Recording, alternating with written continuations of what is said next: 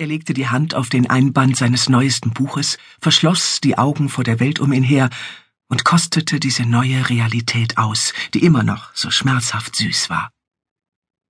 Seine letzte Geschichte über Landry Langston hatte allseits begeisterte Aufnahme gefunden. Die Leute hatten diese kaum verhüllte Offenbarung seiner selbst gelesen und mehr Exemplare dieses Bandes gekauft als von jedem anderen Roman zuvor. Er war einer der ihren.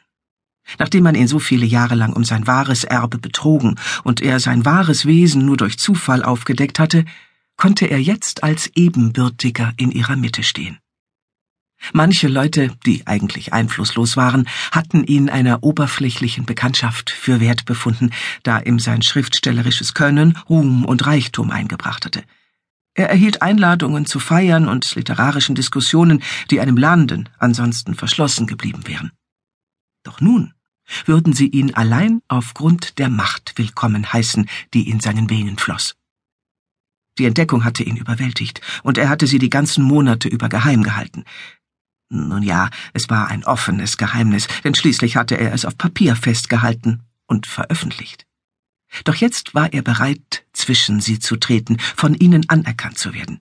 Nicht nur von den gesellschaftlichen Eintagsfliegen, sondern von den echten Aristokraten.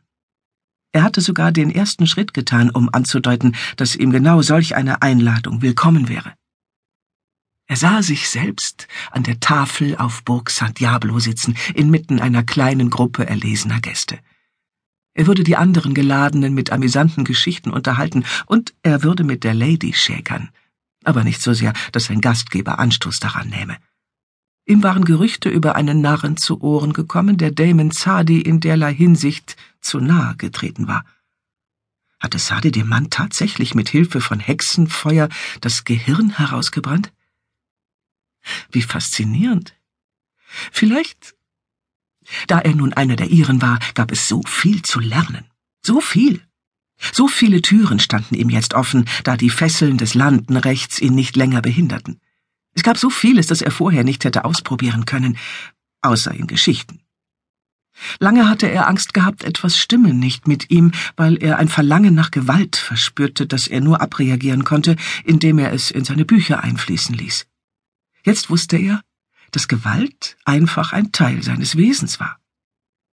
Oh ja, jetzt war er einer von ihnen, einer derjenigen, die in all ihrer dunklen Pracht durch die Reiche wanderten. Er war nicht länger ein unbedeutender Landenmann, der unter dem Joch der Gesetze eines anderen leben musste. Er war ein Angehöriger des Blutes.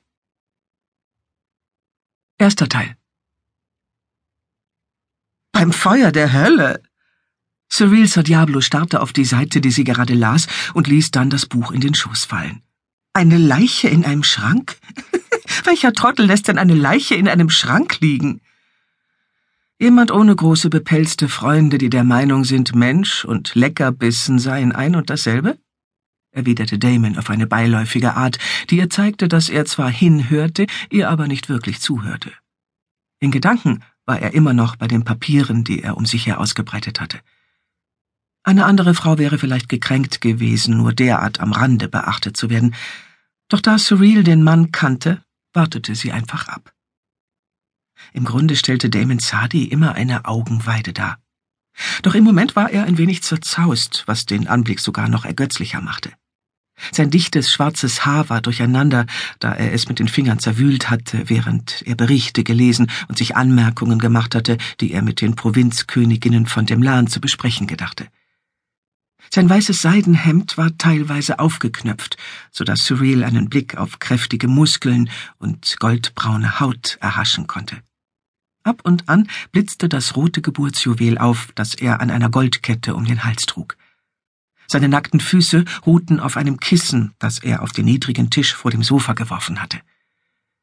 Seine tiefe, kultivierte Stimme hatte immer eine sexuelle Note, die das Herz jeder Frau schneller schlagen ließ, selbst wenn der Blick in jene goldenen Augen Schmerz anstatt Sinnesfreuden versprach. Sein Gesicht war zu schön, um als attraktiv beschrieben zu werden, und sein Temperament war typisch für seine Kaste. Da er einer der beiden Männer in der Geschichte des Blutes war, die ein schwarzes Juwel trugen, war er ebenso tödlich wie schön. Und möge die Dunkelheit Surreal beistehen, er gehörte zur Familie. Dank dieses letzten Umstands konnte sie mit Sicherheit davon ausgehen, schon bald seine ganze Aufmerksamkeit zu genießen. Ein ausgeprägter Beschützerinstinkt lag in der Natur eines Kriegerprinzen, ebenso wie der Wille, sein Territorium zu verteidigen und auch gewalttätig und tödlich zu sein. Von daher war letztendlich zu erwarten, dass ein Kriegerprinz den Frauen in seiner Familie erhöhte Aufmerksamkeit schenkte. Bei dem Gedanken verengten sich ihre goldgrünen Augen zu Schlitzen, während sie überlegte, weshalb er sich im Salon des Stadthauses der Familie in Amda, der Hauptstadt von Demlan, niedergelassen hatte, anstatt den Papierkram in seinem eigenen Arbeitszimmer auf Burg Sa Diablo zu erledigen, wo er hingehörte. Beim Feuer der Hölle, Sadi, knurrte sie. Hast du als Kriegerprinz von Demlan nicht genug Dinge zu tun, auch ohne dich um meine Mondzeiten zu kümmern? Das rief ihr das Problem ins Gedächtnis, das über den Salon hereinbrechen würde, sollte Damon sich in einer Stunde immer noch dort befinden. Er legte seine Papiere beiseite und blickte Surreal an, die goldenen Augen voll freundlicher Belustigung.